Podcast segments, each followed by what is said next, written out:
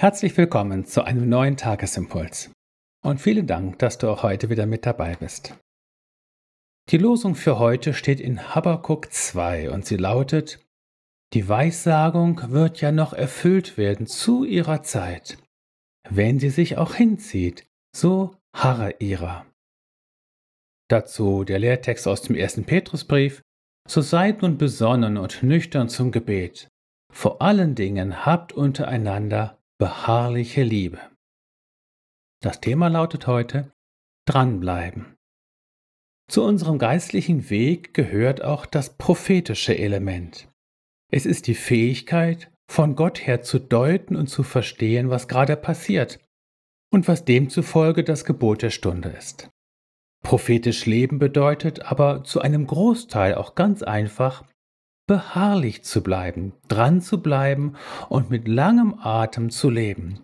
Denn es liegt in der Natur der Sache, dass zwischen dem, was Gott verspricht und in Aussicht stellt, also der Weissagung, und ihrer Erfüllung Zeit verstreichen kann, viel Zeit. Dieses Harren bewahrt uns davor, uns mit dem Hier und Jetzt einfach abzufinden, als wäre es schon das Ende der Fahnenstange und das Ziel aller Träume, und all dessen, was Gott für uns bereithält.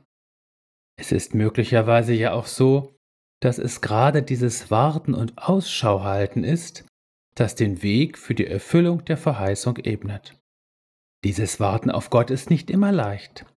Es braucht immer wieder die Vergewisserung, dass man nicht irgendwelchen leeren Versprechungen oder eigenem Wunschdenken aufgesessen ist, sondern dass es da ein Wort des Herrn gibt, das immer noch der Erfüllung entgegenstrebt.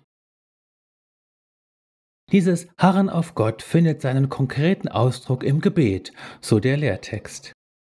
Hier ist der Ort, an dem wir Gottes Zusagen immer neu in den Blick nehmen und unseren Kurs korrigieren, wie ein Kapitän auf hoher See immer wieder eine Positionsbestimmung vornehmen und den Kurs gegebenenfalls korrigieren muss.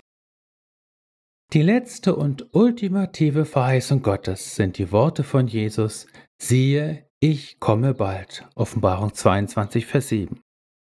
Zum prophetischen Leben gehört es, beharrlich, besonnen und nüchtern, wie es der Lehrtext sagt, auf diese Wiederkunft Christi zuzugehen und folgerichtig zu beten, Amen, ja komm, Herr Jesus. Offenbarung 22, Vers 20.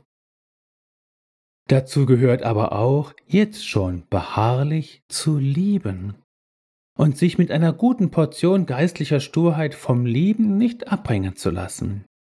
Denn sie ist die größte, sie hört niemals auf, so steht's in 1. Korinther 13. Und sie ist der eigentliche Vorbote von Gottes neuer Welt. In Jesus bist du gesegnet mit lebendiger Hoffnung und einem wunderbaren Ausblick. In Jesus bist du gesegnet und mit seiner Liebe als dem Vorgeschmack des Himmels beschenkt.